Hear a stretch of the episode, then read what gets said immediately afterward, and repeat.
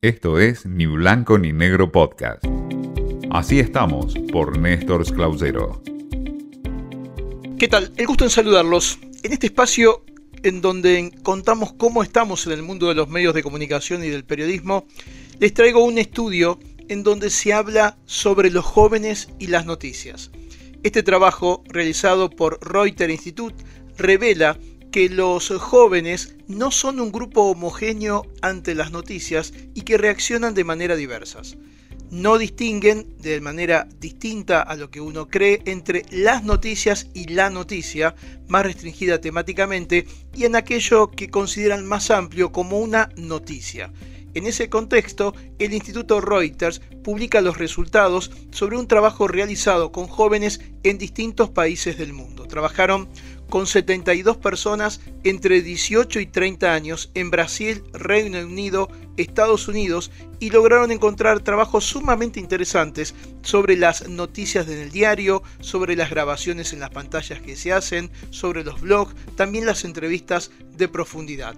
Y las principales pruebas que trae este informe, al menos los datos que surgen, indican que los jóvenes distinguen entre las noticias más restringidas temáticamente, como tomada como la referencia que viene en los medios de comunicación tradicionales, y noticias, solamente con la palabra noticias, en un concepto más amplio en cuanto a los temas.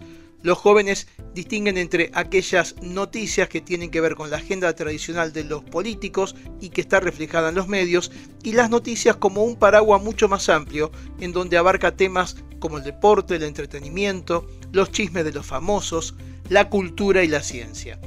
Se sabe entonces, al menos con este estudio que se realiza, que hay una diferenciación entre la información que consumen de los medios tradicionales a lo que aparece también en los medios, pero con otras publicaciones como las redes sociales. Y a partir de allí se habla de grupos de personas que dentro de los jóvenes están los que consumen noticias por placer o por un deber cívico de saber lo que está pasando y tener conocimiento, un grupo que siente una necesidad práctica de mantenerse al día con los principales temas a medida que impactan en la vida cotidiana de cada uno de ellos.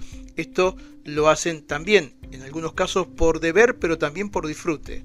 Y otro grupo, identificado en este trabajo como el grupo que evita las noticias como regla general, pero sienten que necesitan saber las noticias grandes inevitablemente por lo que sucede dentro de la sociedad. Es decir, los que están lejos de la información del diario, de la radio o de la televisión, pero que en algún momento se acercan porque creen que esas noticias que no consumen cotidianamente están afectando a su vida o lo pueden hacer. En concreto, lo que deja este estudio, que me resulta muy interesante, que es el Instituto Reuters, que trabaja y muy bien con la opinión pública, sobre todo cuando se habla de medios de comunicación, es que cuando se habla de los jóvenes no hay un solo grupo que lo resuma, son varios grupos y que los jóvenes, los que casi se criaron con las redes sociales o el mundo digital de este tiempo, dividen muy bien las noticias tradicionales, fuertes, duras de los medios de comunicación que tienen que ver con la política, según ellos entienden, o con la agenda del poder, de las noticias puntuales de otros ámbitos como el espectáculo, el deporte o el placer. Se sabe diferenciar bien, aunque en el fondo en algún momento no la consuman de manera directa, pero sí indirectamente porque finalmente consideran que afectan su vida. Esto es para tenerlo muy en cuenta cuando generamos contenidos. Los grupos sociales de menor edad que están alejados de los medios tradicionales, o eso creemos, pero que cada vez están más interesados en lo que ocurre porque finalmente se dan cuenta que afecta su vida cotidiana. Esto fue Ni Blanco ni Negro Podcast.